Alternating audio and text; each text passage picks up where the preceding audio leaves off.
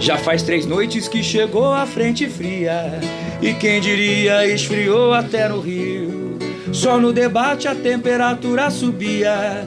Mas eu sabia a festa era no centrão. Tem candidato que com leite fez lambança. E tem aquele que se julga o bonzão. Tem candidato alimentando esperança. E tem aquele que adora confusão. Terceira via, a via, terceira via, a via, terceira via, a via dentro da imaginação, mas agora não tem não. Terceira via, a via, terceira via, a via, terceira via, a via dentro da imaginação, mas agora não tem não. Aê! É, começamos bem. Essa é repetida, hein? É repetida? repetida. Essa é repetida. essa, mas tudo bem. Eu Deixa achei rolar que é não, lá. Segundo o né, Ciro, entre ele e o segundo turno existe um muro, mas esse muro tem rachaduras. E se ele acertar essa rachadura, o muro cai e ele vai pro segundo turno. Mas quem vai nome acertar? disso, Uau. otimismo exacerbado. Mas quem vai, acer- quem, quem vai acertar, o Ciro ou o Ciranha? Que, que filósofo, hein, terceira via? Marchinha da Terceira Fria, os marcheiros, tem lá no YouTube, vai lá, dá uma chegada, vale a pena, várias paródias aí musicais. Altas dicas. Baixo Cast. Um debate em alto nível no país da baixa política. O podcast do Baixo Clero.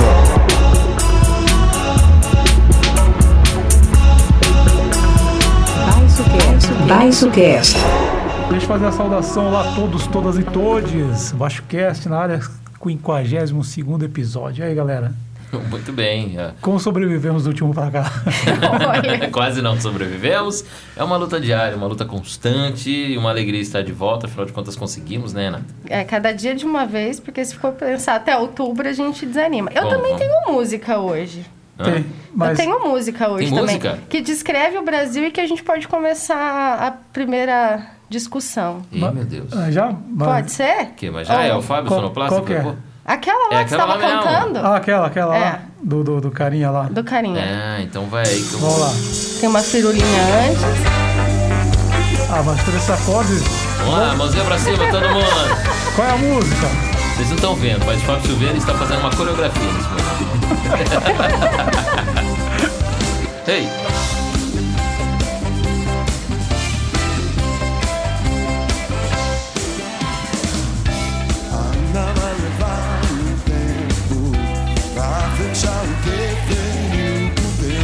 É natural que seja assim. Tanto pra você quanto pra mim. Mais um pouquinho, vai lá, Vai lá. Fábio. Ah, Silveira o quê? Ainda leva uma cara. Lulu errou, Lulu errou. Lulu não sabe mais cantar, tá velho. Mano, ah, assim com a minha humanidade.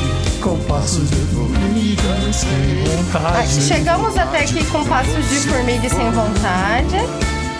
Também não foi assim, assim. Não corta vai, Aê. Renato, espera, não corta vai. Parei. Pô, mas entra vai, continua a estrofe aí. vai lá, vamos lá. Continua a estrofe. Imagine que te quero mal. Não imagina. Mas não te quero mais. Seria uma resposta nas urnas isso? Não imagine que te quero mal, apenas não te quero mais. entendeu? Não, eu quero mal. Chega. Eu acho que essa será a música de janeiro de 2023, mas eu pensei nessa música como uma espécie de vinheta pra gente chegar Por quê? Por na quê? Por notícia do dia.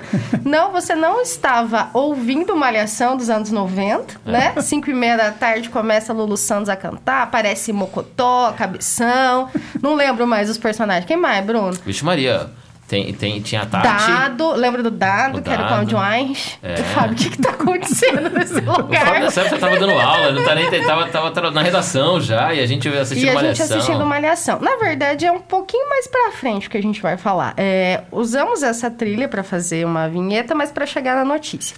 Mário Frias, ex-galã de Malhação dos anos 2000. 90, é, a Malhação 90? dele é 99. É 90, Com essa então. abertura aí. Então tá certo. É. É, Fábio disse que ele fez outro personagem. Qual, Fábio? Deputado federal Thomas Jefferson em Senhora do Destino. Eu juro que arte. eu não lembrava disso.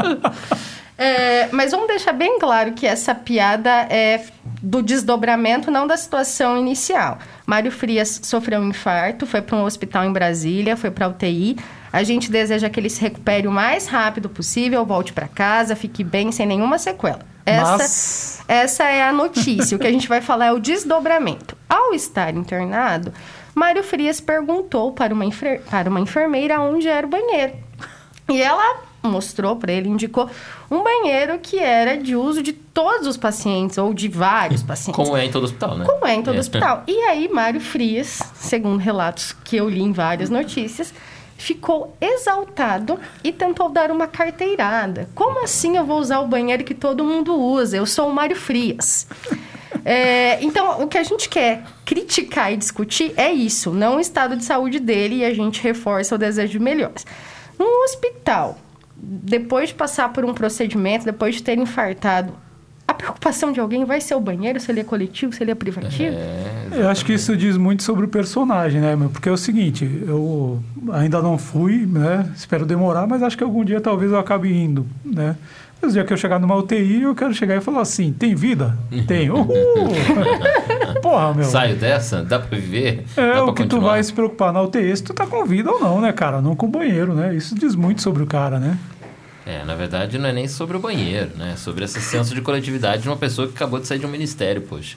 Entende-se de um político, de uma pessoa que ocupa um cargo de ministério, por exemplo, o zelar pela população, pela vida, pelos outros, pela sociedade. E que sociedade é essa? Qual ele não quer usar nem o mesmo banheiro, né? Poxa, que, que infeliz. No mínimo, infeliz da parte dele. Dá uma dessa e achou que ninguém ia notar? Ninguém ia contar. Achou que ninguém ia contar, Mário Frias? Mas, mas sa- sabe o que, sabe o que me, me chama a atenção? É uma coisa que parece, parecia que a gente tá, tava superando isso no Brasil. É a volta do. Sabe com quem tá falando, né, cara? A volta da, da carteirada que andou mais discreta uns anos pra cá, mas que com o bozo fascismo ela voltou com força, né? Pra não usar máscara. Sim, Agora sabe com esse, quem tá espa- falando. esse espaço, essa situação do Mário Frias. Então a gente deseja melhoras, que ele saia do hospital e que saia da vida pública também, né? É, melhor ela ver se ele não fica menos dodói na cabeça, né? Sabe, É, vo- volta a fazer os personagens que fazia na época de Senhora do Destino, Maldição e tudo mais. Deve ter feito. Agora ele, fez deve ir pra Record, Record. né? Porque não, vai voltar pra Não. Globo, né, gente? Meu Deus, Nem- nós, não, peraí, não, vamos parar pra esse momento. Estamos sendo agraciados agora com um café. Quer café, Fábio? é Silveira? o café. Nossa, de café? Que que é isso, hein? Nem Canhada está aqui pra nós merecermos um café desse no meio da tarde, assim. Como assim? Claro que nós queremos um café. Meu, mas, mas nem na Record, porque ele já esteve na Record. Diz que, já é diz que ele fez Mutantes lá, que eu não sei o que, que é, alguma novela louca da Record. Não, peraí que eu vou achar o nome do personagem. do Mutantes é a versão brasileira de X-Men. Pra explicar É bem isso? rapidamente. É, É, você É. não sabia, só sabia os Mutantes. Não, As pessoas mas- tinham superpoderes. é isso mesmo. Que imagina com os efeitos especiais da Record como eram esses Que superpoderes. fase. mas mas é, é, sabe que isso me, me remete a uma coisa? Porque Não, mas peraí, não, ele não fez mutante, não. Não fez? Ah, o povo fica... Não, não fez mutante, não. Qual- qual Ele, é segundo a biografia do, do ator, ele fez Adonizedek, que é um, um rei de Jerusalém, na época de- dos Ah. israelitas. Novelas Entendi. bíblicas da... ele fez da- as da- novelas bíblicas lá, uma... Ah, então é isso. É, o Adonisedec era o rei na Não época. fez mutante? Quando conquistaram a Terra Prometida. Não, não. Tá, consta aqui na- no currículo dele. Ou se não tá no LinkedIn dele, quer dizer que não... Desculpa, erramos. Se Tira não, o tá no. Lattes, se não tá no Lattes dele é porque não é merecedor. Mas segundo aqui, ele fez o Adonisedec lá na Record. Nessas Mas- novelas mas- de, de- que conta história bíblica. Mas sabe o que me, o que me reporta? Eu, lembro, eu sempre lembro, quando eu vejo essa barafunda, essa coisa que a gente está no Brasil, que as pessoas assim, falam assim, eu sou conservador. Bom, ser conservador no Brasil eu acho uma coisa complicada. O que, que tu quer conservar? Desta Ué, merda. meu privilégio qual é? Meu privilégio? É, eu não vi então. pobre conservador até agora. Ninguém quer conservar a miserabilidade que Ah, vive. tem, tem. Pobre, só- miserável, cara morando em barraco falando que é conservador. não tem. eu Cara- quero conservar essa vida que eu tenho. Será? não é Cara, possível. eu, eu, eu As lembro... pessoas não sabem de onde veio nesse É liberal, Ah. nos, é liberal na economia e conservador nos Eu- eu- eu costumes, vou não é ter que isso? Ah, recorrer- então pessoal? conservador no costume. Eu vou ter que recorrer à minha memória de cinquentenário. Ah. Na eleição de 1989, eu ainda não tinha entrado na UEL. Eu era militante. Eu não tinha entrado no mundo ainda. Eu tinha nascido há Eu era, eu era militante, aí eu lembro de, tipo, em um lugar, local de palafita, isso lá na cidade de Santos. A pessoa assim, não, Se, é, segundo turno, Lula e Collor, né? Se o Lula ganhar, ele vai tirar tudo que eu tenho. Então, olhava, o pessoal morava em cima de uma palafita. Saca uma palafita? Em cima do mangue, uma casa só de madeira. Que vai que tirar é o- tudo que eu tenho. O que, que é o que você tem, amigo, né? É conservador. Mas o, o que eu, o que eu lembro, enfim, é, conservador é, no Brasil, acho que é o seguinte: conservador é mau caráter. Né? Acho que é uma falha de caráter a pessoa ser conservadora, desculpa. Por que, Silvio? Radicalizando, mas é. Que, que brabeza é essa? Por Ah, que? Tu quer, tu quer conservar o quê? A escravidão, a herança da escravidão, sabe? A desigualdade, percebe? Eu acho que é. Pô, é uma falha de caráter, vai. Mas, enfim. Você acha que o Brasil está ainda numa, num período evolutivo? Isso- Não, agora tá no involutivo. Voltando pro tá no embrionário. involutivo. Não, Nossa. Ah, não, um parênteses grande para esses últimos anos, não é sobre isso, mas assim, na história, nós estamos no período evolutivo? Você acha que se, se esse espírito conservador não estiver nos brasileiros, nós vamos para um outro momento de ascensão social, de mudança de, de, de classe, de, de... Você acha isso? Eu acho que derrotando o Bolsonaro esse ano, daqui a uns 10 anos, quem sabe, a gente possa melhorar. Tudo passa por essa eleição, então. Eu acho, não, eu acho, aí falando sério, eu acho que tudo passa por essa eleição, cara. Uma reeleição do Bolsonaro pode esquecer, pode esquecer Brasil, pode esquecer democracia, pode esquecer tudo. Nós afundaríamos numa, numa experiência nem autoritária, mas totalitária. Aí de fechar regime mesmo, cara. Eu acho decisivo para o que, que vai ser o Brasil. Né? Já estou até vendo qual embaixada eu vou pular. Porque eu não Mas vejo se o Lula ganha, futuro. nós vamos ser todos uma nação só, com o Sul da América, entendeu? Aquele lance de, de todo mundo ser comunista. A América do Sul toda vai ser Ah, uma o nação Sal, né? só. É, aquele Vamos lance andar no comunista. Fusca do- do- do- Vamos, não é, o isso também não é do uma evolução, Silveira. Na verdade, tudo é evolução, né? Até a morte é, uma evolução. Mas cadê Então, esses comunistas da América do Sul? É uma- é Vamos virar Cuba, Venezuela, Brasil, vai virar uma coisa só. É o- Vermelha, com, com roubalheira, entendeu? Com o povo passando fome. Vai ser isso aí, cara. Mas assim, é, falando sério, vendo, é, vendo essa. é, sempre me reporta o seguinte: um dia eu estava na Câmara de Londrina cobrindo uma sessão, aí levaram lá, ainda antes ainda do, do Capiroto ser eleito, né? Aí levaram lá uma moça lá, ah, vamos ouvir, o- ah, movimento conservador. É uma moça que meio que regulava de idade comigo, uns 40 e poucos, deve ter sido adolescente nos anos 80. Nós temos, nós temos que ser conservadores, temos que voltar aos anos 80. Eu falei, puta merda, os anos 80 foi uma merda, estagflação, fim da ditadura, emenda das diretas é, é, derrotada, É. fome, o diabo, o capeta. Mas foi a época que a arte mais se desenvolveu, inclusive a música. Tinha Tá. um- um- Eu, eu acho que era dessa memória afetiva que, afetiva que ela estava É, falando. é. Então, estão voltando, voltando para esse tempo aí do, sabe, sabe quem tô, eu sou Mário Fri- Frias, quero banheiro. Quero banheiro pra mim. Sabe? É, é- é reivindicação, isso. foi mal, hein? Entrou numa frias esse. In- Inclusive, um dia no Facebook, no ano passado, eu lembrei dessa história. Daí chegou um, um advogado sexagenário da cidade, que eu conheço pessoalmente, e tal, ele foi lá fazer comentário. Tá fazendo isso porque eu é vendido pro PT. Bloqueei. vez. Ele falou de você? É, É. bloqueei. Aí daqui a pouco Ele vem. descobriu. Putz. Daqui a pouco vem uma mulher com sobre. É, eu vou passar meu Pix, né? Mas o PT nunca depositou nada pra mim. Mas, é, aí, aí daqui a pouco vem uma mulher com o mesmo sobrenome, apoiando o comentário dele. Bloqueei. Acabou. Acabou. Fábio Silveira tem uma lista de bloqueados. Tem. Atenção você que está ouvindo a gente agora. Fábio Silveira tem uma lista de bloqueados. Talvez você Facebook. esteja, né? Talvez, exato. Se você não vê nenhuma publicação de Fábio Silveira, provavelmente você Não, está nessa lista e- secreta. Vamos trazer aqui um dia a lista E- dos bloqueados eu do Fábio Silveira. Não, e tem uns que, tipo assim, volta e meia tem uns pedidos de amizade lá e tal. O que, que te faz bloquear alguém no Facebook? Cara, eu olho lá. Ah, vacina, tem chip, não sei o quê. Pff, bloqueio. Falar de vacina com chip não, Pô, não é o debate, Fábio. Como de- assim? debate.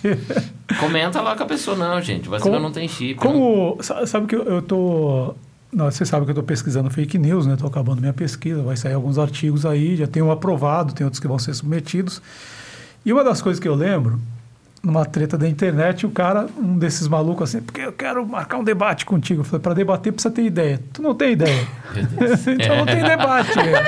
Pô, vou, vou, vou Ah, dar palco. Silveira, você é muito Vou dar radical. palco para doidinho, é doidinho de muito bairro. O que, que te faz, Renato, bloquear alguém Aí- no Eu Facebook? Eu acho que eu tenho poucos bloqueios, assim. É. Você tem bloqueio? Eu não tenho ninguém. É, Gente, eu, tô eu me tenho, sentindo- eu tenho uma pessoa, mas é, é, é um caso muito doido, assim, de, de uma pessoa que começou a postar uns Assédio, negócios muito ofensivos e daí essa pessoa está bloqueada. Nossa. É, mas acho que é só essa pessoa. Por porque é, eu posto coisas minhas com o Vicente, posto coisas quando Ah. meu time ganha e daí vem, nossa, mas você postou hoje? Claro, só vou postar quando ganhou. Quando tá ruim, tá todo mundo vendo, não preciso lembrar, né? Mas acho que eu tenho um bloqueio. É que eu posto sobre política, às vezes. Aí é, dá é meio que, treta. é meio que, abaf- é meio que às, às vezes Meu, eu acho as coisas meio tom treta, desabafo. porque eu não tenho ninguém bloqueado. Bruno, cara. vamos ver a reação do Fábio à próxima notícia? De- Deixa, deixa eu só. te- teve. eh, No, no ano passado, teve um cara. Aí o cara começou. Eu falei, olha, é o seguinte, eu, eu postava coisas assim, tipo, olha, ó, pandemia, os dados são, são esses, tá? eu tenho a minha tabulação até hoje, desde o começo da pandemia, eu tenho tudo tabulado lá com base nos dados da Secretaria de Saúde. Aliás, alô, Secretaria de Saúde, vocês estão mal de mandar boletim. Que agora? Tá atualmente? falhando. Tá atrasado? Ah, tá É, tem dias que eles falham, vira uma zona. O Pai Querer parou de falar, entendeu? Quando o Pai Querer falava todo dia, eles Então, atualizavam. manda para querer falar. manda para querer falar porque eles não estão atualizando. E aí, eu postei lá, daí um cara que é dono de, comércio, de um comércio lá e tal, tava desesperado, né? Aí ele começou, não, porque não sei o quê, porque tem um jornal, porque tipo assim, tá fazendo alar- alarmismo, bibi, não sei. Aí Eu falei assim, eu falei, vou fazer um experimento arentiano. Comecei a dialogar com o cara. Mas sabe como é Minion, né? Minion chega assim, já chega xingando, fala assim, ó, não estou te xingando, estou tentando conversar contigo para te É entender. que você tá lendo com essa calma, mas a pessoa que tá lendo, ela tá lendo com a irritação que ela tá, É, entendeu? Aí o cara veio, pediu desculpas É. e tal, falou, bom, beleza, tal. Aí falou, não, vem do meu estabelecimento, tá, tá, tá, tem cerveja, tem música sertaneja, mano, música sertaneja não. A cerveja, é Putz. ce- cerveja é Ah, ele cerveja. tentando agradar o Fábio É, Silveira. aí É. por isso que ele foi bloqueado, entendeu? Aí, passou uns dias, eu postei outra coisa, o cara vem com a mesma agressividade. Eu não falei nada, só, puf, eu falei, desisto. Credo, cara. Tentei, né? Ô, Tentei. Fábio, mas aí você se prende na bolha, Fábio. Eu, eu, não, mas é, é o seguinte, né, cara? Tem que saber conversar. Não, não é uma questão de bolha. É, uma- ué. é- é- não é uma questão de bolha. Eu sou jornalista, eu não sou psiquiatra. Doidinho de bairro. Porque aí é que a gente tem que discutir uma coisa, que eu acho que isso aí, isso aí é sério. A gente tem que pensar. é, eu vi quem? Eu acho que eu vi o Leandro Demore discutindo isso. Tem uma questão do dois ladismo. Cara, não, em algumas questões não tem um dois café. ladismo. Muito obrigado. Em Pelo al- café. Calma. Zé. Você viu que o Silveira tá bravo, né, Dá uma palavrinha aí, Claudião. Você viu, né, Eu queria Claudio? dizer que o café está quente, tá? Estão servidos, todos convidados aqui, mais Aliás- comunicação, estúdio, com barbaridade. Aí, Nós estamos no estúdio da Mais Como... Cláudio, peraí, te responde então uma pergunta antes da gente voltar pro Silveira.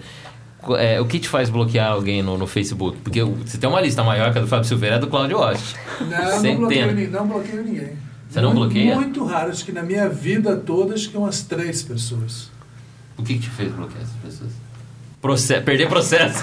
Não, não, na verdade, as vezes que eu bloqueei foi porque excesso de ameaça. Aí chega uma hora que enche o saco. ameaça, ameaça de morte mesmo? Não, não de morte, mas aquelas tua ameaças. moto. É, essas coisas bestas aí, aí eu bloqueei. Mas assim, é muito raro. Os caras se perdeiam, briga, xinga, eu olho e dou risada. E ainda sacaneio em volta tudo isso também. É, o, Cla- o Claudião tem essa, tem essa leveza, mas eu, eu Precisa não dessa tenho. paciência, Fábio Silveira. Mas, mas, mas, por exemplo, eu acho que tem uma coisa que é o seguinte, cara. Tem coisas para as quais não tem dois, la- dois lados. Tipo, tem ciência e negacionismo. Hum. Não tem outro lado. Não vou discutir se a Terra é plana ou se ela é redonda. Não, Não, tem. tá em, em pé de igualdade as É. duas coisas, né? É, cloroquina cura Covid. A Covid é uma invenção da China, não sei. Não, não tem, cara. Não tem outro lado. O cara vai defender lá, não, o fascismo, ah, o Hitler. Não tem, não tem. Então tem coisas que não tem dois Aí lados. esse você corta. E esse é o critério. Então eu vejo lá, o cara vem, ah, não, cloroquina, não sei o quê, umas coisas muito bosofascistas. Eu falo, não, esse cara vai en- entrar aqui, vai mexer o saco. Se o cara quiser voto impresso, você bloqueia, não? Cara, é, agora essa moda passou do voto impresso. Porque passou aonde? Então o teu ciclo já Pelo cansou menos, de discutir. pelo menos das pessoas que me propõem amizade. É, nossa, eu tenho ouvido bastante ainda esse, É? esse lance do voto. Opa, Ah, enfim. É, mas é, é, eu, eu vejo, eu vou lá, dou- a pessoa pede amizade, eu vou lá, dou uma olhada, vamos ver quem é essa pessoa aqui. que Porque- criterioso, cara. Porque, porque na verdade eu eu não sabia desse lado. do Na verdade é o seguinte, cara, eu tenho 4 mil e não sei quantos amigos de, de, de. Facebook. Tu não tem 4 mil amigos na tua vida. Pô, eu tenho Ou sete no conhecidos. Instagram, então é uma ilusão? Ou conhecidos, entendeu? Então, sabe? É, Eu fiz uma é coisa isso. na minha vida que eu me arrependo hoje, amargamente. Que o meu irmão, a gente tem uma diferença quase 10 anos né, de idade. E quando eu militava ainda na política de juventude, pá, aquele lance todo, eu queria politizar meu irmão. que era um, um adolescente ainda, né? Um pré-adolescente. E consegui. E agora que eu não tô mais, eu não suporto ver ele. Ele é do que debate, textão no Facebook, sabe, essas coisas. Meu, para com isso. Aí de vez em quando eu tô lá no Facebook, dá uma, eu vou lá ver o dele. Ele posta, aí vem tio, vem parente, as pessoas vêm pôr embaixo, ele vai e discute. Ele é daqueles militantes de Facebook mesmo, sabe? E debate, discute. E agora a ele tá é todo- sua. Cara, que arrependimento. Às eu falo de estar em casa, meu, para de discutir, cara, em Facebook. Deixa a pessoa, não, não pode ficar assim. Ele, ele se sente na obrigação de dar uma resposta para a pessoa, pelo, pelo menos ele, ó, meu pensamento é esse aqui. E aí vai, até chega um momento que ele cansa, mas rola aqueles textão, sabe? Cara, que preguiça desse negócio de textão em Facebook. Eu, não acho que enquanto o debate é com argumentação, beleza. Agora quando Mas parte ninguém pra... muda ninguém, você você não concorda? Não, mas Se tudo eu bem. tenho. Você é ateu, eu sou cristão.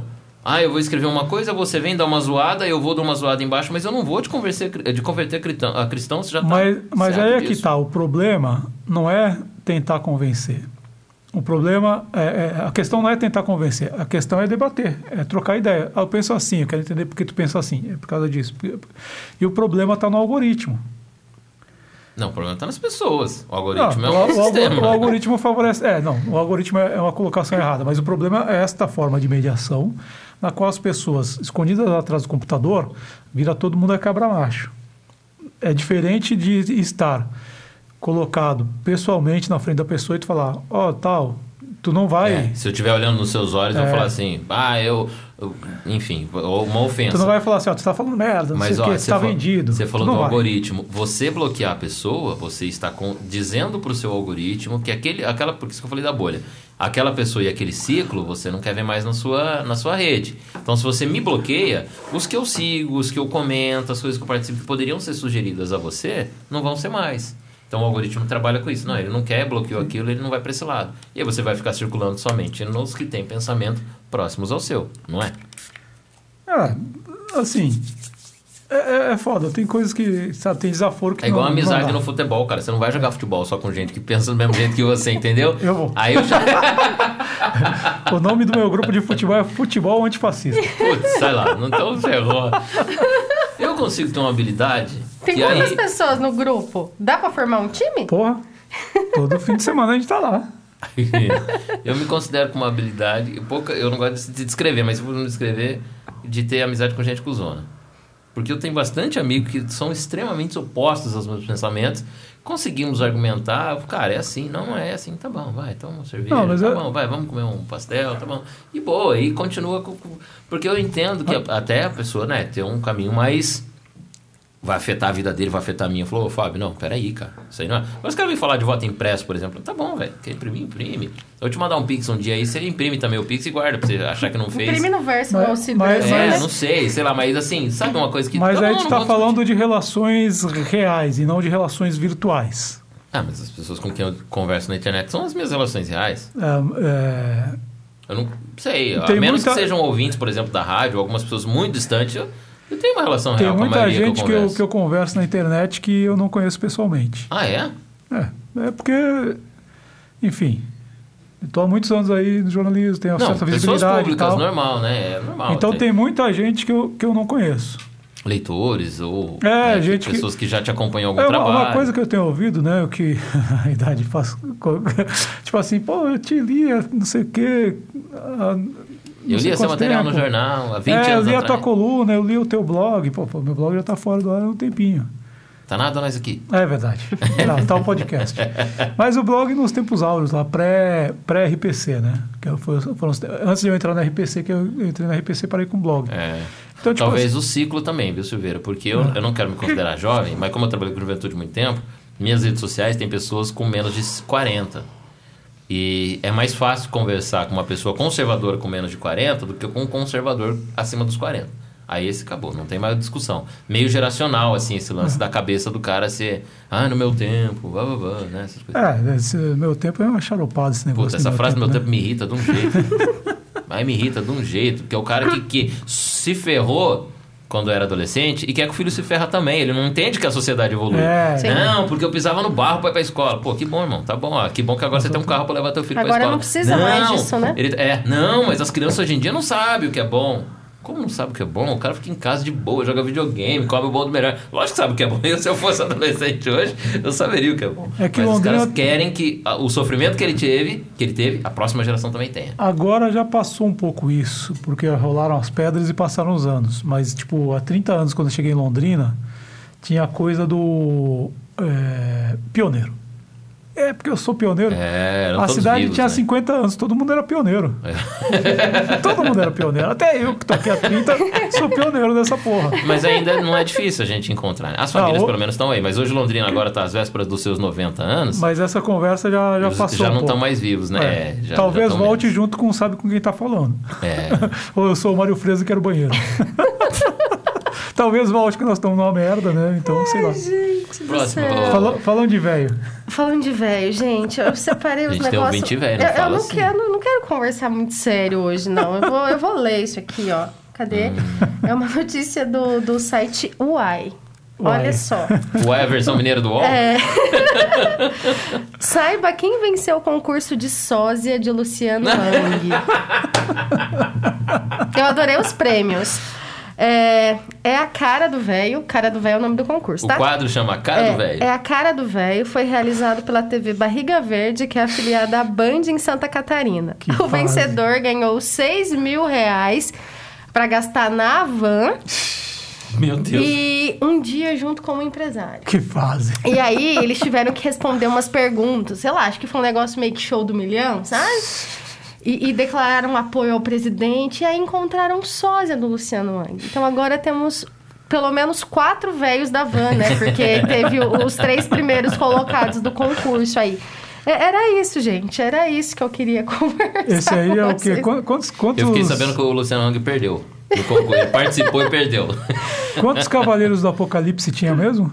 São. Hã? Quantos, quantos cavaleiros? Sei, São podem sete, ser esses oito? quatro. Acho que são sete. São sete. Então nós já estamos no 15 Cavaleiro do Apocalipse. Esse é o 15 Gente, e o vencedor, ele teve quase 23 mil votos. Então, assim, Quatro. a- as pessoas participaram de Nossa. fato disso, sabe? Corrige aí, não era muito, não. É quatro Cavaleiros do Apocalipse. Então nós já estamos no Então décimo. são os três finalistas e o Luciano. Pronto, os quatro. Ó, olha só, uma aspas aqui do Luciano Hang. Nossa. Quero parabenizar a TV Barriga Verde pelo concurso e por essa ideia que teve notoriedade nacional.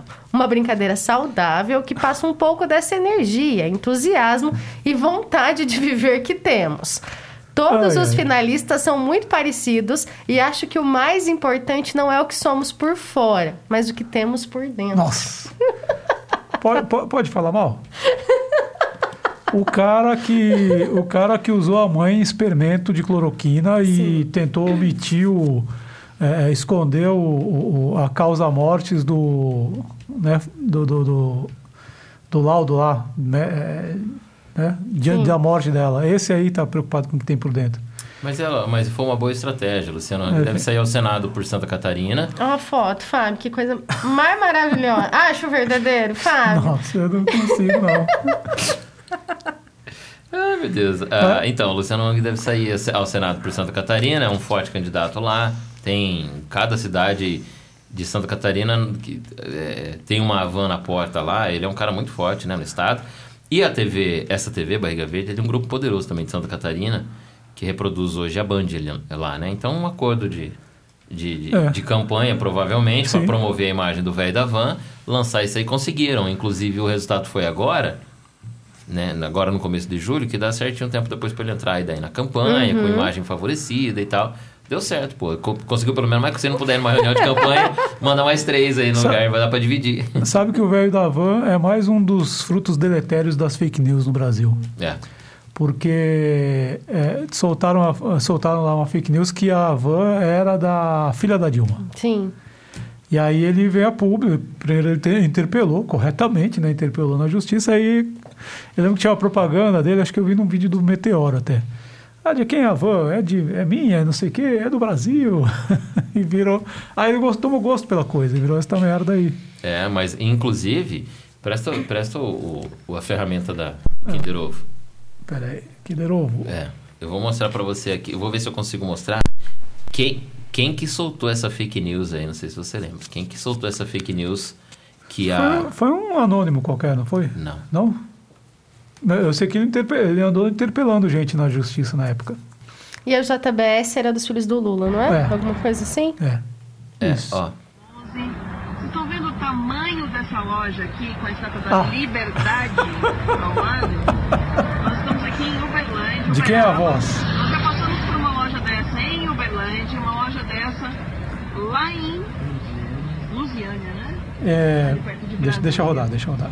Essa loja é da filha da Dilma, a Paulinha, que é, assim, eu, eu fico impressionada como é que os filhos de presidentes no Brasil ficam milionários e, e se tornam, assim, grandes empreendedores, né? E o mais interessante disso tudo é chamar a Van, a loja, né? Com uma estátua da liberdade do lado. Quer dizer, quer chamar a gente de idiota, né? Estátua da liberdade com, com aí um, um símbolo que lembra Cuba. É, muito bem, dona. Que sinal. Não, ela, não, ela- não, não, não fala não ela, fala tá- ela estava se referindo a Havana, capital de Cuba, e ela ligou isso aí aos comunistas, ligou isso aí a Dilma De- e, devolve o cabo. e, e diz, e diz que a Havana era da filha da Dilma. E ela esqueceu de dizer que a fachada da Havana é igual a do, da Casa Branca, né? É a fachada da Casa Então é uma mistura. Quem que é o. Quem, Pera aí, eu tô achando. Pera aí. Aqui. que alguma outra coisa aberta. Aí. Ei, caraca, pera aí. Ah, ah, tá. Ah, continua aí. Bom, então aí. a- a- E aí o que aconteceu? Depois juntaram essa moça que falou que o Fábio Silveira vai dizer quem é, eu, Luciano Hang, na Jovem Pan, na época do Pânico, um do lado do outro, sentado igual está agora, Renata de Paulo e Fábio Silveira. Fala agora na cara dele de quem que é a Van e o Luciano Hang olhando pra ela assim. Não. Que praga é essa? Canalhas do Brasil. Peraí. Dá pra ficar a boca atrás, vamos lá. Hoje o senhor Não é essa, não é essa aqui ainda. Pera aí. Quanta coisa disparada ao mesmo tempo. Vai, diz pra gente, Fábio Ah, Silveira, de, achei, que- achei. de quem é essa voz? De quem é essa voz? Respirar gás carbônico acidifica o sangue. Peguei Covid, mas eu nem mais sei. Eu apresentei o, o exame, né? Da primeira vez me enganei. Então não foi uma invenção da minha cabeça, né? Com cloroquina eu me mediquei. Gente, a gente já descobriu a cloroquina. São Tomé, impossível é, já me enrolei. A moça é? Achei um ser enterrado. Quem é? Filhada do Moro. Se o chefe tira a máscara, eu também tiro sim. Carla Zambelli, apago todos os tweets sobre a Covaxin. Carla Zambelli, guarda-roupa da Joicinha, todo ele Se o Jair prepare, cara, eu defendo ele mesmo assim. Eu hoje ponho a minha mão no fogo pelo Jair. Fico dando Ah, show lá. Tá na moda, É né? ela, Ela, ter é ela. queimadura de terceiro grau, né? Mais uma, Medo e delírio em Brasília. mais uma frase da, da agora deputada Carla Zambelli. Na época não era ainda, né? Ela É. falou esse rolo aí, não era. Inclusive entrou no PSL depois, cuja teve uma treta com a Joyce Asselman também, uma briga das senhoras lá do PSL e tal. Foi a Carla Zambelli que lançou essa fake news aí nesse vídeo. De- então, deixa. é, isso é tão, Nossa, que aspa longa, né, que nós fizemos. Isso- Que, que parênteses longos que nós fizemos. Isso tudo é tão simbólico da decadência desse nosso tempo. Porque eu lembro que quando ela brigou com a Joyce Hasselman, sabe qual era o grande debate repercutido? Foi, eh, acho que até foi feito em plenário, repercutido em colunas de, em, em editorias de política. Era que ela pegou roupas da Joyce Hasselman e não devolveu. Inclusive nessa musiquinha do Medo e Delírio. nessa musiquinha, nessa paródia do Medo e Delírio, tem a parte com a, é, qual é?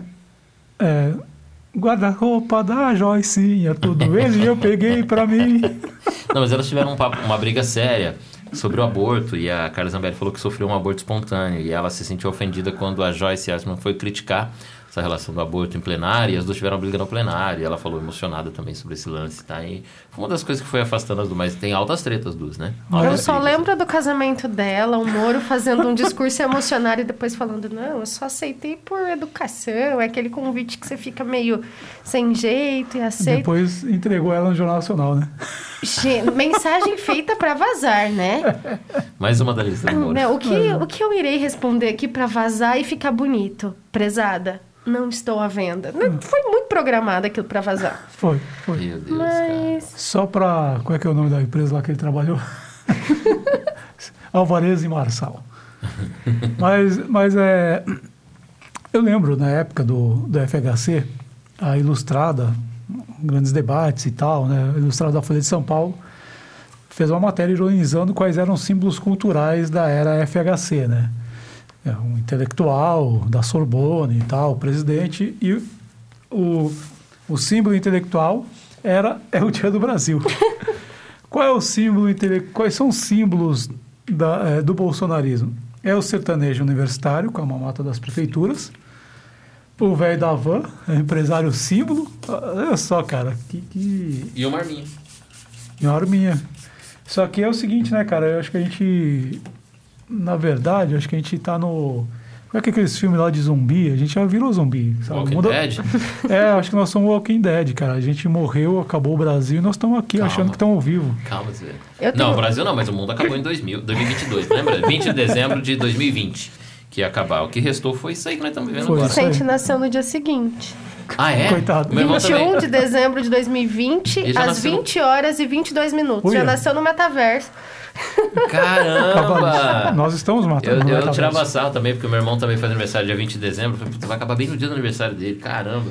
E passamos. Aliás, passamos dois fins de mundo, né? Esse do 20 e antes era o 2000. O 2000, É, é. 2000, que inclusive os alunos agora da universidade já nasceram depois que o mundo acabou. O, Já, bug, o bug do gente. milênio. É, a galera já não sabe. É legal falar pros alunos. Você já falou isso? Eu tenho um aluno de sala- 2003, gente.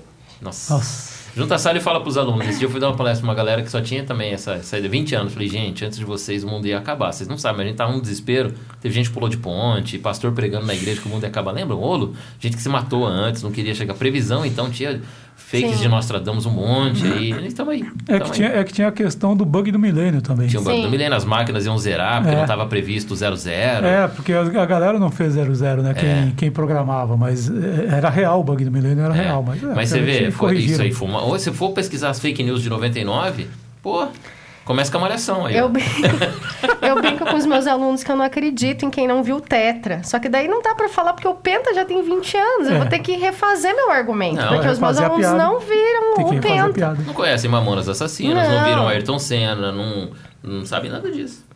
Não conhecem. Triste, gente, triste. É, não, não é triste, não. triste, triste. é sinal que a gente precisa de novas, de novas, novos símbolos aí pós-2000, que tá Mas, difícil. mas esse- esses choques do tempo, assim, são engraçados, né? Eu lembro que, assim, é, é, tu vai tendo choques, assim, com o tempo, né? Eu lembro que uma vez, já tem mais de 10 anos, uma aluna tava fazendo, tava explicando alguma coisa na aula tal, né?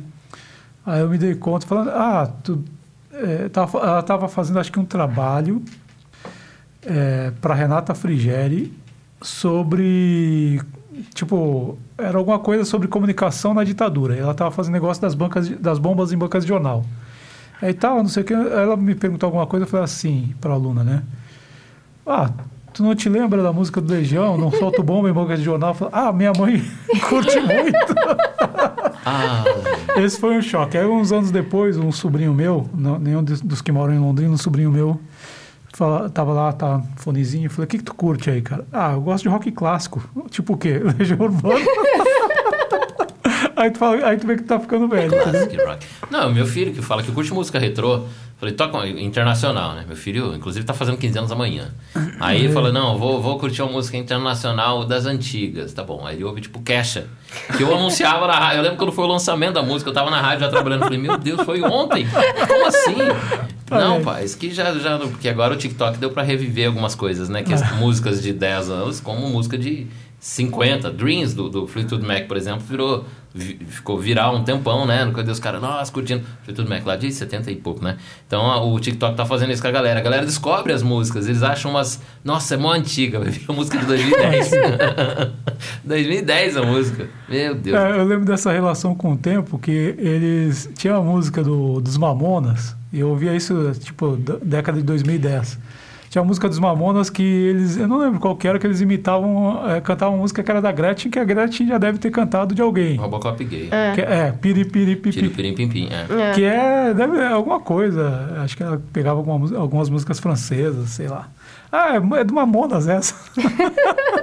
É, conhece o referência. Pirimpipi por causa do Robocop gay do Mamonas, É. não é por causa da Gretchen. Será que se o Mamonas estivesse lançando um disco hoje, ia dar muito rolo? Ah, acho Eu que acho que iam- eles não teriam. Ah, fora- Totalmente preconceituoso, totalmente. é, é, como é que é de região? É. é preconceito por região, que eles falavam do Nordeste. xenófobo? É xenófobo, xenófobo. Totalmente, cara, carregado de, Mas- de estereótipos. é, Mas era um divertimento que todo mundo cantou, curtia, não questionavam na época, se divertiam. Mas- Não, mas eles brincavam porque eles eram os eh, descendentes nordestinos, filhos Sim, de nordestinos. Mas eu acho que a gente só lembra pela tragédia. Sim. Porque surgiram outros grupos com as mesmas características na época, tipo virguloides, vagabundos. Alguém lembra desses grupos? Que não colaram. Então eu acho Ah, que. não, mas peraí, mas o Mamonas foi um fenômeno. Não, foi. Foi. e eu não discuto isso. E minha mãe não deixava eu cantar, eu cantava escondida. Revelações. Eu lembro que eu estava no IEL nessa É. época, cara. Teve apresentação, aquelas de- culturais da escola. Era Mamonas. Foi um total, fenômeno, tipo. Era um domingo no, no Faustão, outro domingo no Gugu, né? É. Assim, Não, foram cara- sete meses de um sucesso estrondoso. Mas eu não sei é, se não tivesse acontecido a tragédia, se a banda teria se mantido por mais tempo. Essa é a problemática que eu tô fazendo, sabe? Eu não sei se a gente lembraria de Mamonas Assassinas. Talvez eles seriam Eu- pop, né? O Eu, rock, eu né? acho que Será? hoje, Não quase sei. 30 anos depois. É quase 30, né? Eu acho que hoje, É. quase 30 anos depois, eu acho que teria desgastado a fórmula e. É, Eu acho que seria, sei lá, um, dois discos. Acho que não seria muita coisa pra além disso. Mas não diz muito da sociedade, porque o Mamonas explode, os Mamonas, né, explodem é, nessa época em que, por exemplo, o Pânico era um sucesso na década de 90. E o Pânico foi fórmula de sucesso por quase 30 anos, tirando sarro de uma série de questões que hoje são é, discutidas, debatidas, né? Que são, por exemplo, os preconceitos. Reforçando essa época. A juventude de 90, igual os Mamonas era aí é, é, é, 95, 96, 95, né? 96. E essa época, a forma de fazer humor ali era muito semelhante na música, no rádio, como Pânico, na TV, enfim, numa série de lugares. Hoje já não é mais. Por exemplo, o Pânico foi tentar virar um programa de entrevista, virou, mudou o formato, virou TV, tá numa outra fórmula hoje. Eu penso que os Mamones estariam hoje uma banda pop rock nacional e tinham, teriam deixado essa linha de humor um pouco para trás. Só que surge aí depois de começo de 2005, 10 para frente, o lance dos stand-ups aqui no Brasil, que não tinha nessa época. Talvez eles se misturariam aí nesse meio, né, com, com, com esse humor que surge agora de stand-up e adaptariam algumas coisas de sarro pro pop, sei, talvez. Eu acho que eles É. caminhariam aí, né, mas não seriam críticos políticos, por exemplo.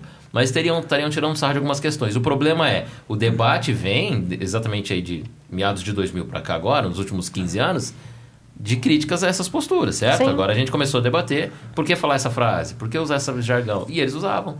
E como é que será que eles se, portariam? Será que eles estariam caminhando para os conservadores que, ah, falo mesmo, qual que é o limite do humor e bababá? Ou seriam, pô, verdade, vou refazer aquela letra, vou refazer aquele sentido, sabe assim? Minha, sei. minha opinião, eu acho que eles estariam no ostracismo. Porque, por exemplo, porque, por causa do- porque a fórmula teria desgastado. É, Eu acho que Porque- não existiria mais, não. É que nem o Caceta e Planeta. Quem sabe do Caceta e Planeta hoje em dia? É. Entendeu? Os caras ficaram 20 anos no ar na Globo. Sim. E a- só que assim, no começo, ainda nos anos 90, era, pô, era uma fórmula super legal. Aí no fim, eles faziam piada de quinta série, de peido, de, sabe, piada que não passou para a sexta série. É, e aí caíram no ostracismo. Eu acho que o Mamonas desgastaria a fórmula e eles cairiam no, ostracismo. É. Porque é que nem, tipo assim, o tipo de humor, as ondas de humor brasileiro, os trapalhões. né? Até um dia eu ouvi de uma pessoa falando assim: é, porque o politicamente correto não teria permitido os trapalhões existir. Falei, mas os trapalhões era coisa de um tempo que hoje não. eu ria, quando eu tinha sete anos, eu ria dos trapalhões. Hoje eu olho aquilo, pff, sabe? Passa, aí, de- né? aí depois veio uma onda mais intelectualizada, que era do Viva o Gordo com o Jô Soares e do Chico Anísio. Fazer um humor político Aí ali já era humor- é, no momento da reabertura. É. Então, esse humor que eu acho que os pirata, Mamonas né? não fariam. Não. Aí depois veio a onda, começou com que foi revolucionário na época, que foi a TV Pirata, onde tinha alguns caras que saíram e foram pro caceta, dando Sim. sequência. E hoje eu acho que o que está no, no, no top de linha é o, é o Porta dos Fundos, que é um humor, é, digamos, política. Eu não gosto de, de carimbar, mas é, é politicamente correto, que é uma ideia de fazer humor e é mais difícil, né? Porque é fazer humor tirando, é, é, é, fazendo graça e não com estereótipo, preconceito, é, né? Não, não é, em cima de esculachar os outros. Hum. É. É, é, o, eu fui buscar exatos datas aqui, o Cacete Planeta era da década de 80, cara, porque eles eram do impresso, né? Eles tinham Tinha uma revista, o né? Caceta Popular e o Planeta Diário. Eles juntaram os humoristas de ambos os jornais, né? e Críticos de ambos os jornais e fizeram o Cacete Planeta, que foi um programa daí que foi pra TV, Sim. substituir a TV Pirata. Veio outros, né, outros esquemas de humor, Miguel Falabella fez e tal, mas Sim. que com crítica política realmente foi esse caminho, né? Foi essa vertente. E O Adnet tentou algumas coisas nos últimos anos, né? que é muito bom, excepcional. Ele, mas ah, não... Aquele da- das notícias, fora de hora. É. Fora de hora, depois ele fez. Mas era com o Márcio mesmo, a- né? a- por isso que não é, é, saiu por conta do, do- do- da questão do Márcio, né? Da, a investigação e tal. É, mas eu, eu acho que eu tô mais ou menos na mesma linha que o Fábio. Assim, eu não sei se Mamonas teria resistido a um segundo, a um terceiro CD, assim. Eu acho que a gente lembra porque foi uma tragédia e a gente lembra por um lado mais afetivo, né? Igual eu falei, eu lembrei que a minha mãe não me deixava cantar e eu cantava mesmo assim. É. E eles eram divertidos e engraçados e tal. Mas eu não Mas sei olha, é, se mas é isso que eu, Vou- que analiso. no mesmo Eles eram divertidos e engraçados. Quem era adulto naquela época? Quem já debatia os temas? Quem já debatia. Mas é que acho que não tinha essa discussão, porque É. vamos pensar nas outras músicas. Tipo, vamos sair do Mamonas. Vocês já pararam pra ler músicas de axé? Aham. É, é, na- De duplo sentido, de né? duplo sentido a todo momento, né? E, Não, e isso era trazendo a mulher para um transmitido papel também. de objeto a todo tempo. É, a loira do Tchan, Morena do É, Tchan. Morana do Tchan. Ou outras coisas que tínhamos na TV na década de 90, tipo Banheira do Gugu, que passava meio-dia. É, e a- o Gugu tinha um programa de sábado à noite que molhava a camiseta das meninas. É, né? a gata molhada no Sabadão É, Sertanejo. Sabadão. É, o Faustão tinha Sabadão o sushi. sertanejo, tá vendo? Já vem de fase. lá. O, o Faustão tinha o sushi humano, Hum. que era uma modelo nua com peças de sushi. E ela entrava no estúdio e as pessoas iam comendo o sushi, você já entendendo como, que cima é, dela. como que é terminando isso. Então, era todo um movimento para além dessa esfera do humor. É, os programas em si, as roupas que, que as apresentadoras de programas infantis usavam. É. Vocês já pararam É. para reparar? Xuxa, Angélica. O- Os decotes da. Xuxa. Ah, a gente conhece a, a pinta na coxa da Angélica por conta das sainhas que ela usava. Né? Exatamente. Então, mas aí os conservadores dizem, pô, tá vendo? O povo do mimimi não tinha vez. Aí, como se isso fosse uma, uma situação boa Era nessa outro época. mundo, né? E agora a gente consegue entender que evoluímos, né? Evoluímos e evoluímos rápido, diga-se de passagem. Foi uma diferença de 20 anos.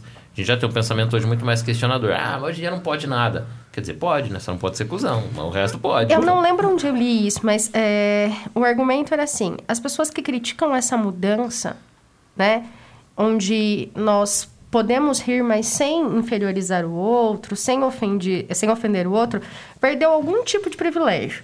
Então, ou porque ele tem dinheiro, ou porque ele tem poder, ou porque qualquer coisa. E aí, quando você chega, sei lá, no homem pobre, ele ainda tinha uma, uma posição de superioridade em relação à mulher, em relação ao gay, né? O homem pobre branco, em relação ao homem pobre preto. Então, quem... re- Eu vi essa, essa, essa, esse questionamento eu achei ele muito, muito inteligente nessa parte. Quem questiona tá perdendo algum tipo de privilégio. E aí se sentiu ameaçado e, e não gosta por isso. É, é. Talvez tipo, seja isso. Que, que, na verdade, essa caquistocracia hoje no poder é isso. É a revolta dos que estavam perdendo, né? Que eu espero que voltem a perder. É, Porque aí- é tipo assim, pô, não posso assediar a, a minha subalterna aqui na caixa, por que não? Entendeu? Então, É nós isso. temos recente caso, há, acho que uma semana, dessa mistura, dessa relação, que o Léo Lins foi demitido do SBT por Uhum. fazer uma infeliz piada com a hidrocefalia. Pô, infeliz está sendo muito bondoso. Eu não né? sei, não sei Foi onde passa pela cabeça da pessoa que isso pode provocar riso ou que isso é assunto para piada. E não é a primeira vez que o Léo Lins É. é, ou as pessoas que fazem o, o De de, noite. noite. se envolvem nesse, nesse caso. É, se eu não me engano, o Danilo Gentili foi processado por, por uma mulher que ela era a maior doadora de leite materno do Brasil. E aí o Danilo começou a fazer piada com isso. Gente, É, tem mãe que como não se fosse uma vaca leiteira. é, tem mãe que não consegue amamentar, tem crianças que precisam desse leite, os hospitais precisam desse banco de leite. E aí o cara pega isso pra fazer piada, sabe? Não tem nenhum tipo de tensionamento social, não tem nenhum tipo de provocação, não tem nenhum tipo é, de, de lançamento de crítica a alguém que esteja numa situação de poder. Ele está simplesmente ofendendo uma pessoa que está ajudando outras. Eu não consigo entender isso. Mas, tem, mas tem coisas que são de reposicionamento de marcas. Eu lembro que há pouco tempo teve uma polêmica de um filme do, do Porchat com o Gentili, que o Porchat simulava um diretor de escola e que o diretor de escola assediava alunos, né? E na época que saiu o filme, sei lá, acho que 17, 18, não sei, é, figuras deste mundo conservador, ah, enfim, o humor, não sei o quê. E agora levantaram isso de novo, porque o Porchat, o, o Porchat nunca foi Minion, né? Mas o Gentili saiu do campo bolsominion. Rompeu com o governo, né? Rompeu. E aí falaram, olha, pedófilo, eu falei, "Ah, mas eu lembro que um dos caras, acho que, que era o Marco Feliciano, é, que ele chegou, na época ele fez, ele tweetou é, elogiando o filme. Ah, acho que na hora dessa cena eu atendi o telefone e não prestei atenção. Bem nessa cena. E é o filme lá da, Qual é que é? Rebranding. do rolo É, da, da classificação indicativa, né? Que É. foi alterado, foi ampliado. Foi do, Foi, o filme do foi. Danilo Gentili.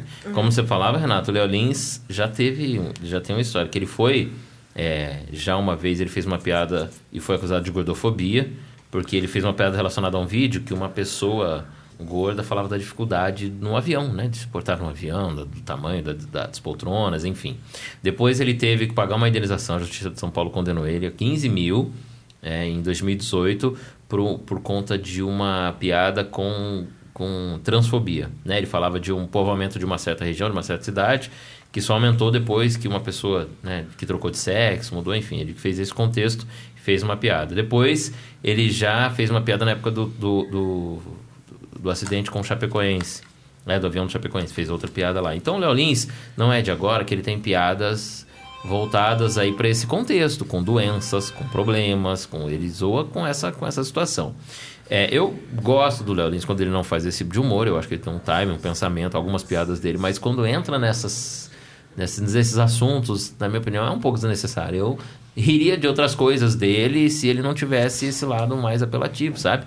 Só que não é só ele, tem alguns humoristas, principalmente da- do stand-up, que preferem essa vertente de lidar com doença, com problemas, com, enfim, com preconceitos Sim. e fazerem piada, ainda insistem em fazer. Tem alguns humoristas que possuem alguma, do, por exemplo, tem um humorista cego que faz piada com cegos e ele conta a própria história dele, como, ah, fui atravessar a rua, alguém olhou pra mim e falou, oh, não tá vendo não sei o que e tal. Cria uma piada em cima disso que dá um ar mais é, ma- mais de humor de um cotidiano dele. Ou seja, ele conta uma história mais real, assim, de uma coisa que realmente acontece, né? E aí aquilo vira um contexto mais, mais é, é, engraçado. Até aí tudo bem, mas o Léo Lins não tem, né? Então ele critica. Agora essa da, da hidrocefalia, o menino, se não me engano, mora no Nordeste. Ele falou ah, que na única cidade, que o único lugar que tem água na cidade é na cabeça do menino, sabe? E aí misturou tudo aí, é, a, a região, o preconceito com a região do Nordeste, com a situação do menino, enfim, absurdo. E o SBT se posicionou e mandou ele embora. É errado em tantos níveis que não dá nem pra começar a abordar, sabe? É... E não sei, assim, eu, não, eu gosto de, de humor enquanto busca por alguma mudança, sabe? Por algum questionamento. Por isso que eu gosto de Greg News, por isso que eu gosto do Sensacionalista. Ah, mas são humores políticos, né? Mas é- eu acho que é aí que o humor tem que ir. O humor tem que provocar, sabe? Mostrar o que tá errado. Assim, não sei, eu gosto da vertente do eco de pensar o humor enquanto transgressão. Então, pra mim, o humor tem que se posicionar nessa, nessa onda. O Enfio tem uma frase que ele fala, mais ou menos assim, né? Que ele fala que o verdadeiro humor é o que dá um soco no fígado de quem oprime, algo nesse sentido. Então, eu acho que cabe ao humor esse papel de tensionamento social. Eu gosto disso, eu procuro isso. Então, quando eu vejo é, essas colocações do Danilo Gentili e do Léo Lins, é, eu fico muito chateada, muito entristecida. Pensa na família ouvindo Meu isso. Deus. que Pensa nessa, nessa senhora que era doadora de leite materno ter que ouvir isso É, em não, rede nacional, ser ironizado. E ó, o Só- Léo Lins se pronunciou nas redes sociais só, dele. só é, ah, Laurins. Não, olha lá, eu ia falar do outro filme. É, não, ele se pronunciou nas redes sociais dele e justificando essa questão que a gente comentava agora sobre o ambiente que a gente vive. Quer ouvir? O mundo de hoje é feito de bolhas e piadas são agulhas. Ah, então elas devem ser extintas? A agulha pode estourar o seu mundo de fadas e a proteção da sua frágil bolha, mas também é por meio delas que anticorpos podem ser introduzidos no seu corpo e torná-lo mais forte e resistente. Algumas pessoas usam agulha para relaxar com a acupuntura, outras para costurar uma roupa e se abrigar do frio, e outras para espetar alguém e juntas lutarem pelo fim de objetos pontiagudos. Eu apenas forneço a agulha, você usa como quiser. Ele, ele sabe argumen- ele sabe argumentar, mas tem coisas que não se Essa faz foi a piada. analogia que ele usou. É. Ou seja, ele trouxe uma problematização e a sociedade é quem reflete da forma que melhor lhe convém o problema que ele trouxe. Ele poderia usar a inteligência que ele tem para argumentar para fazer humor eh, que não seja escroto. Porque, por exemplo, eu não vou fazer humor com o Holocausto. Eu não vou fazer humor eh, com a desgraça alheia, com fome, com o nazismo. Não é humor, não tem graça essas coisas. Então, humor com uma situação de um drama humano que a pessoa está vivendo lá e o cara quer fazer piada. Numa situação de Não difícil rola. acesso. Não- Essa agulha foi muito É, infeliz. não é uma questão de não é uma questão de, de censurar. É que o cara quer fazer piadinha fácil, né? Então use essa inteligência para fazer humor inteligente. Pois é, volto a dizer, é um Que não cara que eu ofenda. particularmente tem muitos materiais dele que eu acho bem bacana, ele é interessante, um cara inteligente e tal, mas dá umas dessas, quando entra nessa situação, Eu não só conhecia. ele, é, outros, entra nessa situação de, de lidar com o polêmico, cara, com, com poxa, que vai, é, enfim. Eu Talvez ele não tenha essa visão, entendeu? Vai, diz Sim. muito sobre o cara. É, é, enfim, é uma, uma arte, cara, é o, diz sobre o autor daquilo, entendeu? O que ele pensa, o que ele... Diz, e se Eu- doesse nele, ele não faria essa piada. Eu conheci pelo episódio, não conheci esse cara não. Mas ó, sobre o filme lá, chama O Pior Aluno. Em aluno da 2017, é, o- o- em 2017 o deputado é, federal Marco Feliciano postou, aspas, um filme, é, é, cadê? Nunca havia rido tanto com um filme. O Feliciano? Feliciano. E aí, é, porque na época, né, é, o- a, a- a direita. Quem, quem protestou? A esquerda, politicamente correto. O que, que a direita disse? Bom. é, Eu amei, que- eu amei. É, tipo, se é amigo do meu inimigo. É, Eu gosto. Se é inimigo do meu inimigo, é meu amigo, né? E aí, agora, né, chegando em 2022, que foi essa polêmica, foi 21. Aí vem aqui o Marco Feliciano, aquele cara que gastou uma nota preta para arrumar os dentes.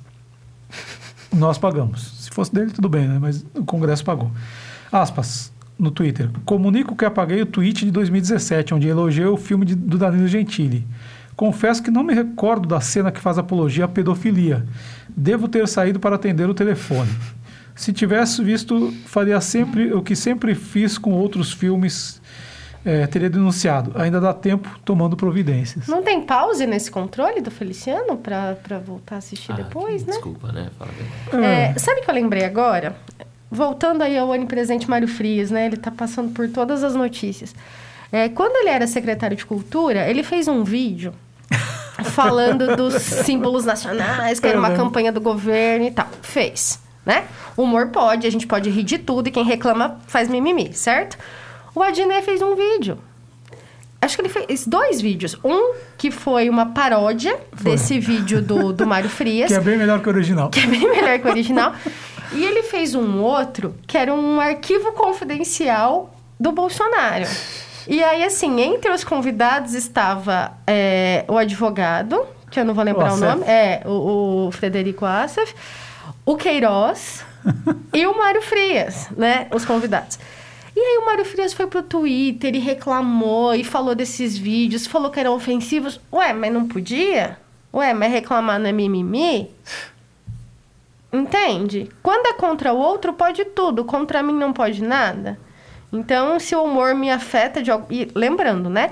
O humor não foi contra o Mário Frias, pessoa física, mas ao secretário de Cultura do governo Jair Bolsonaro. Ele assumiu um cargo público e era essa a posição a crítica. E aí ele foi reclamar. E aí eu não, não entendo essas coisas. Ou sabe? seja, resume o que tu falou no começo. É coisa de quem per- perdeu o privilégio. É, quem Atingiu o meu privilégio, opa, aí não. Aí não pode. Não Faltou banheiro privativo, reclama. pode. É, na UTI. Cara, tô preocupado com o banheiro. Onde que era essa UTI? Que eu nunca vou. Em Acho que é Brasília. Ah, Bruno, não. tomara que você nunca vá. Nunca vou. Não, se eu for, Deus o livre. Não era no Einstein, não, né? Porque ainda tem esperança. Não, era um hospital em. Brasília. Tá- E aí ele tá, ele tá afastado do cargo, ele tá afastado do cargo público porque ele É candidato, né? ele é pré-candidato a deputado federal por São Paulo, né? É, Mas não foi pelo SUS também. Não, e daí na notícia que eu li falava assim: é, Mário Frias tem um dos planos mais básicos de tal operadora de saúde. Falei, ele quer dar carteirada, mas ele não quer pagar o valor do Tá plano, difícil entendeu? aí, hein, meu? Também, tá vendo? Quer saúde privada, quer privatizar tudo, mas quando tem que pagar, não quer. Não quer pagar. Entendeu? Não quer pagar. Então, assim, é uma série de contradições, é uma série de, de, de, de erros em tantos níveis que a gente ficaria aqui 20 horas falando só sobre isso.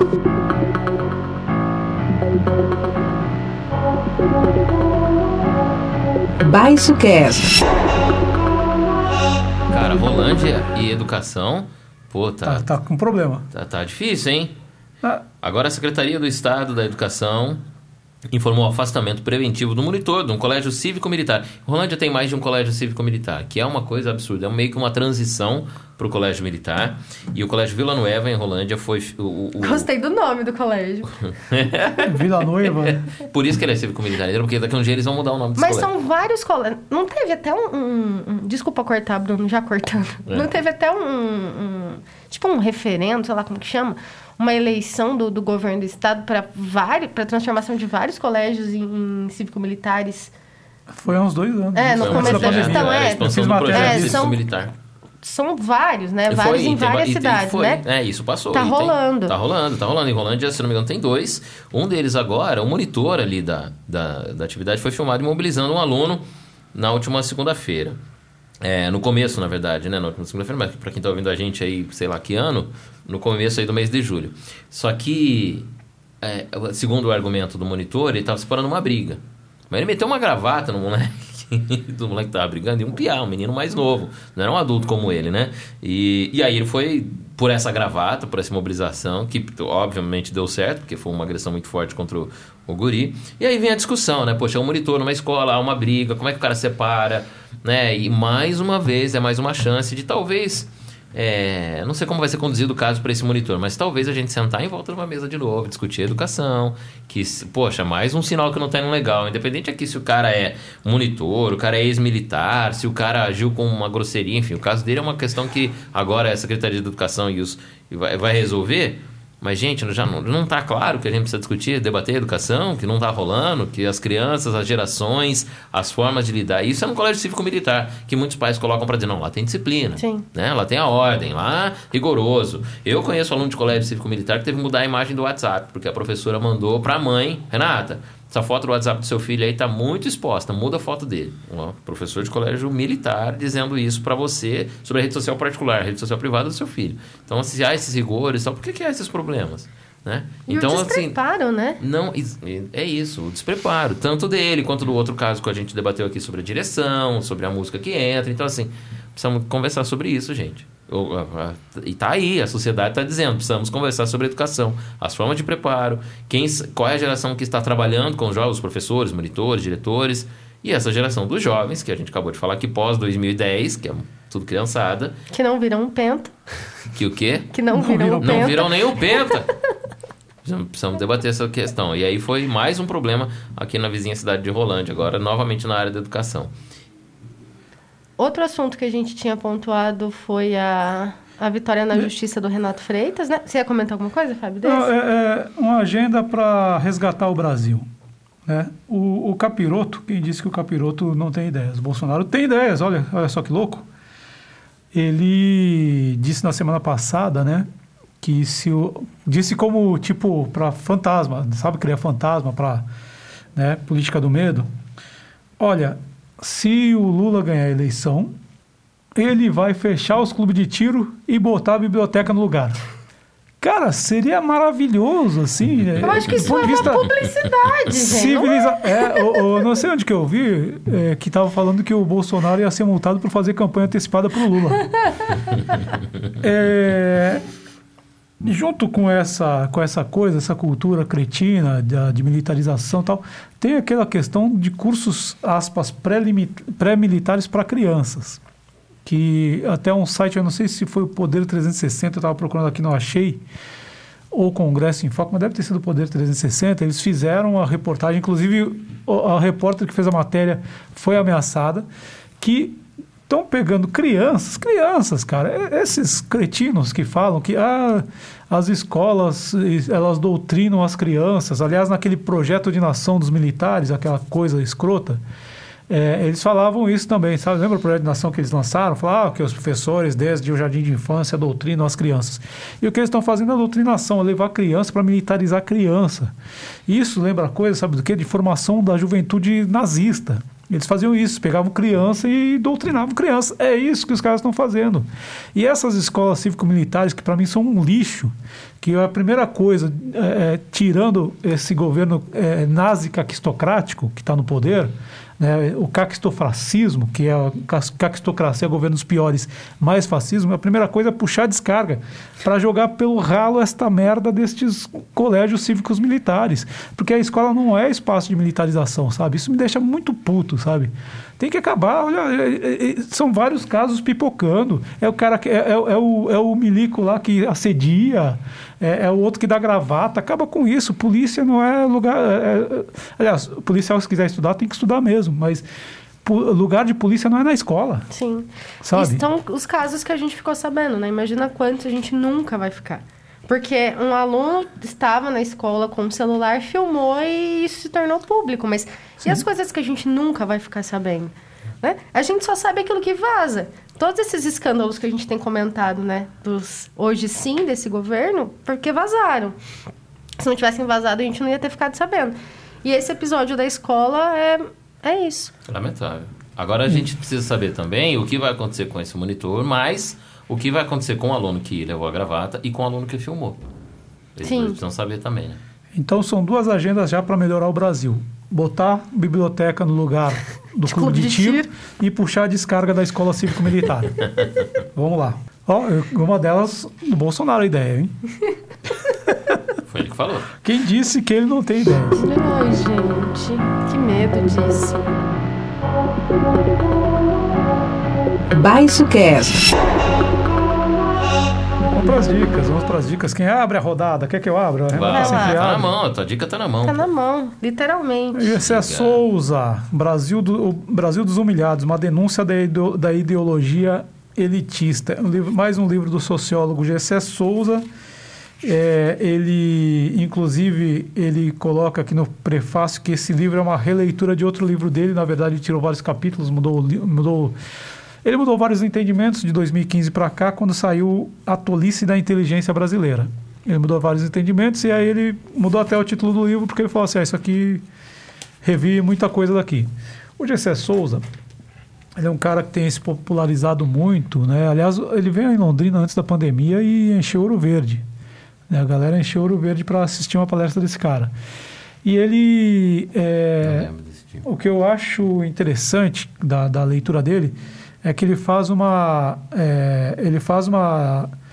é, uma discussão, ele vai pensando aí na questão. Porque, assim, quais são os intérpretes do Brasil? Gilberto Freire, Casagrande Senzala, Raimundo Faoro, né, é, o Florestan, aí mais para a esquerda, e Celso Furtado. O, lembra o Baltar que nós viemos entrevistar? O ponto morto dele é baseado nesses quatro caras. E ele faz uma crítica, o Gessé Souza faz uma crítica na interpretação de Brasil do eh, Gilberto Freire e do Faoro. Né? Para ele, o que é o problema do Brasil que vai fundar a sociedade brasileira é a escravidão. Né? Nós tivemos, temos 500 anos de Brasil e mais de 300 de escravidão. Né? Contando, inclusive, a tentativa de escravizar os índios, que eles não conseguiram e aí partiram para a escravização dos, eh, do- dos africanos. E isso, né, a tese dele é, é essa, assim, os males nossos é que nós ainda não conseguimos nos livrar disso. Nós não conseguimos acertar as contas com a escravidão. E este retrocesso que estamos vivendo é por causa disso. Ao passo que, por exemplo, o Raimundo Faoro, que tem um livro maravilhoso que chama Os Donos do Poder, ele vai ele vai defender que o problema, o problema das instituições políticas brasileiras ele é herdado de Portugal. E aí o Gessé Souza vai falar assim, não, é, Portugal não teve escravidão como teve o Brasil, né, como modo de produção. né? Então, não- não- esse problema é nosso, não vem de lá. Tudo bem, eles ajudaram, eles ajudaram bastante, mas é, mas é diferente. Essa Problema leitura tá- original. É original daqui. É, é original de fábrica, entendeu? Então é isso. é, Então o Gessé Souza é, é um intelectual que ele tenta, inclusive, né, o cara que faz livros para as prateleiras lerem, né, ele faz livros para as pessoas lerem e ele com uma linguagem bem clara, tal, ele tenta fazer esse debate. Recomendo. Uma então, denúncia da vocês. ideologia elitista. É. Muito bom. Já li, eu já li vários livros dele, é, inclusive. Até é um o- livro pequeno, né? Um livro que É. dá facilmente aí. Até, até ontem eu fotografei e postei no meu, no meu Face para os meus para aquelas pessoas que eu não bloqueei. Se você não viu, Para os liberados. Se você não viu, fica a dica aí. Viu? Fica Aqui no prefácio, página 10. A imprensa, o cinema e as pessoas comuns retiram necessariamente, quer tenham consciência disso ou não, seu material de reflexão do estoque de ideias produzido pelos especialistas, ou seja, das ideias dos intelectuais treinados para tanto. Essas ideias dominam, literalmente, toda a sociedade e regem o comportamento prático de indivíduos e grupos sociais. Fica a dica. É, minha dica é livro também. Livros, são três, na verdade, que eu descobri um, aí eu descobri outros dois, e agora estou esperando chegar para ler tudo de uma vez. Do Marcos Nobre, que é um professor de filosofia da Unicamp. O Marcos Nobre debate o Brasil contemporâneo. É, e ele tem livros bem interessantes para a gente entender é, a nossa realidade pós-redemocratização. É, ele tem um livro que é Imobilismo em Movimento, onde ele fala do poder do PMDB sobre a política brasileira. Nossa. Então ele fala. Muitos autores usam a ideia de presidencialismo de coalizão para falar né, sobre a relação de poder entre os partidos e tal.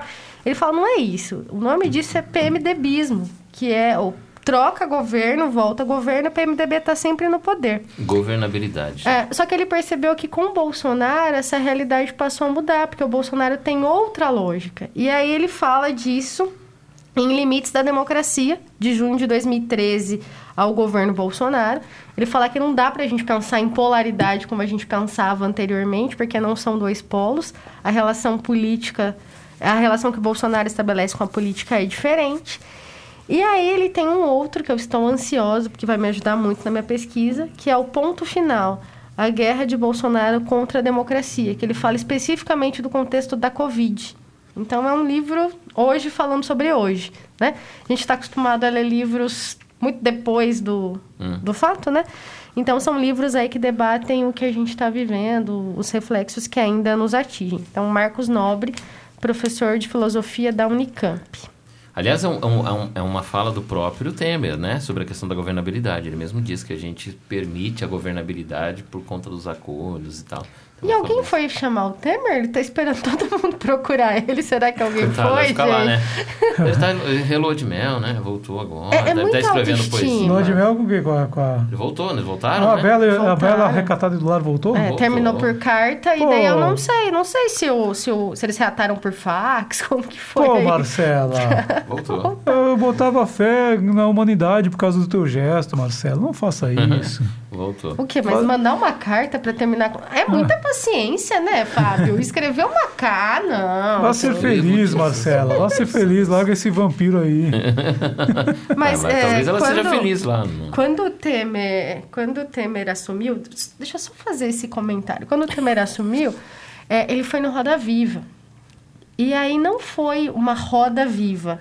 Porque a entrevista foi no Jaburu. Com e vampiro é roda e morta, o- né? E os jornalistas formaram uma fila, assim, na frente dele, sabe? Colocaram as cadeirinhas um do lado do Já outro e, e Temer do outro lado. Foi uma linha viva. E aí a entrevista rolou e a última pergunta foi assim: Noblar. Presidente, como o senhor conheceu Marcela?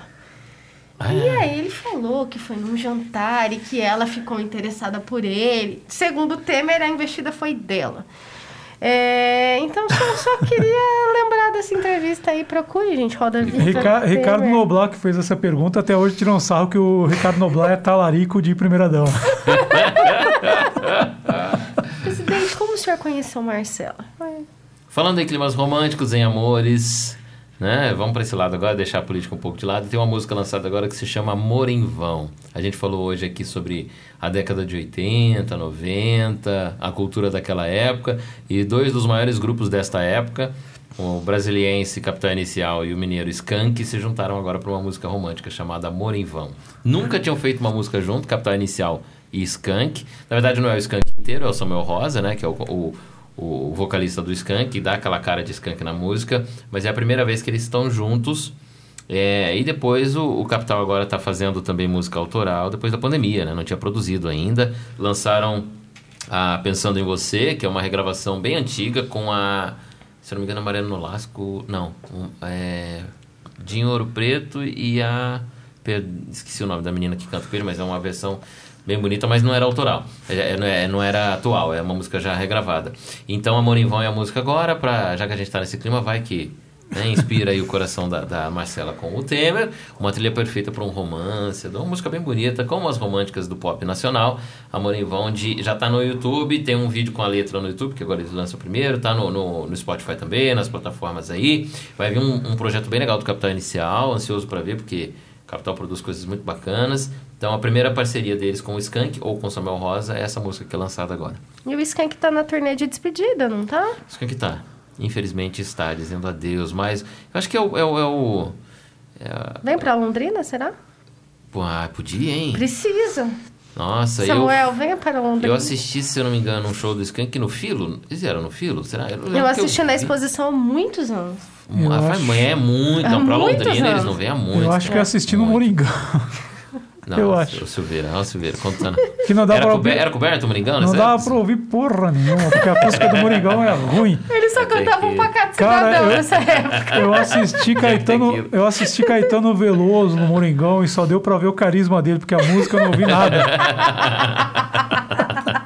Não, o Moringão é terrível, só é bom de spa. Aliás, Londrina não tem um. Olha só, Londrina não tem um auditório para cerca aí de 5 a 8 mil pessoas que dê para Não. fazer show. Então você pega shows aí que trazem mais de 15 mil. O show sertanejo hoje, por exemplo, traz mais de 15 mil pessoas. Pega um show pequeno de bandas locais ou de bandas regionais de outras partes do Brasil aí que chega a mil pessoas. Um teatro, né? Cabe a mil pessoas, mais ou menos. Agora, um show aí que daria, por exemplo, Skank, umas 5 mil, 7 mil pessoas, Capital também daria. Um show de médio porte, igual a gente falou do Lulu Santos, por exemplo, né? Não tem, em Londrina não tem lugar, só o Moringão. Não tem Eu- lugar eu que acho- cabe 7 mil pessoas na plateia. Eu acho que tinha que fazer um espaço de 7 mil e o show sertanejo tu deixa no sereno mesmo. Mas eu também já tive essa, essa infeliz oportunidade de ouvir alguns shows no. E Roupa Nova, então, que é uma harmonia gigante, né? De instrumentos. Um barulheiro, aquela reverberação de ginásio, não dá. Não dá. Entendi. Tem vários, né? Javan já foi lá. É, enfim, shows religiosos, mas não, não dá mesmo. Eu lembro de ter visto, nossa, eu lembro de ter ido ver Padre Zezinho no Moringão lá. Muito Maria. décadas, o meu falecido pai ainda.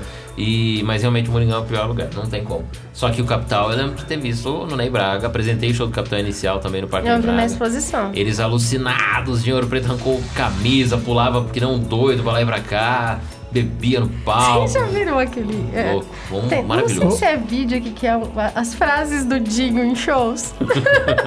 tipo, é um script. A frase dele é uou, uou, É, uou. não, tipo, ai, é o melhor show da nossa vida. É. Aí quando canta fogo, pega o celular, acende a lanterna, e todo mundo acende a lanterna, né? tudo igual. É um Eu, script. eu assisti a Capital Inicial nos anos 80, quando eles tocavam Veraneio Vascaína.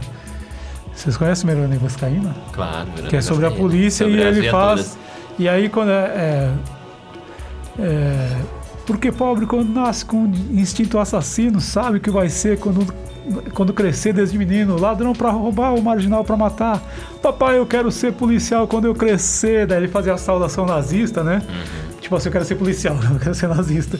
E, ah, aí eles não fazem mais isso no show. Agora mas era, era- Mas é uma galera muito louca. Eu conheci o Capitão Inicial no, no Braga. Aí foi um show bacana, deu pra ouvir certinho. E, mas eu fazia tempo e eu vi há pouco tempo uma entrevista, não lembro onde, do Dinho.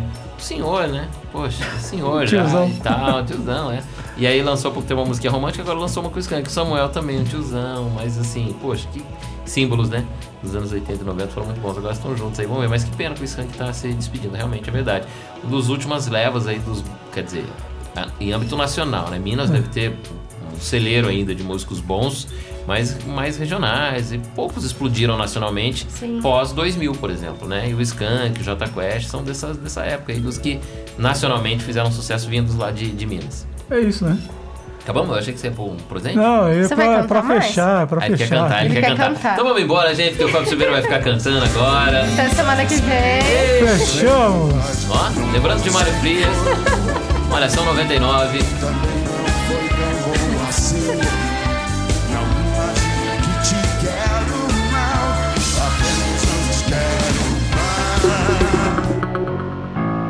Baixo Cast, um debate em alto nível no país da baixa política.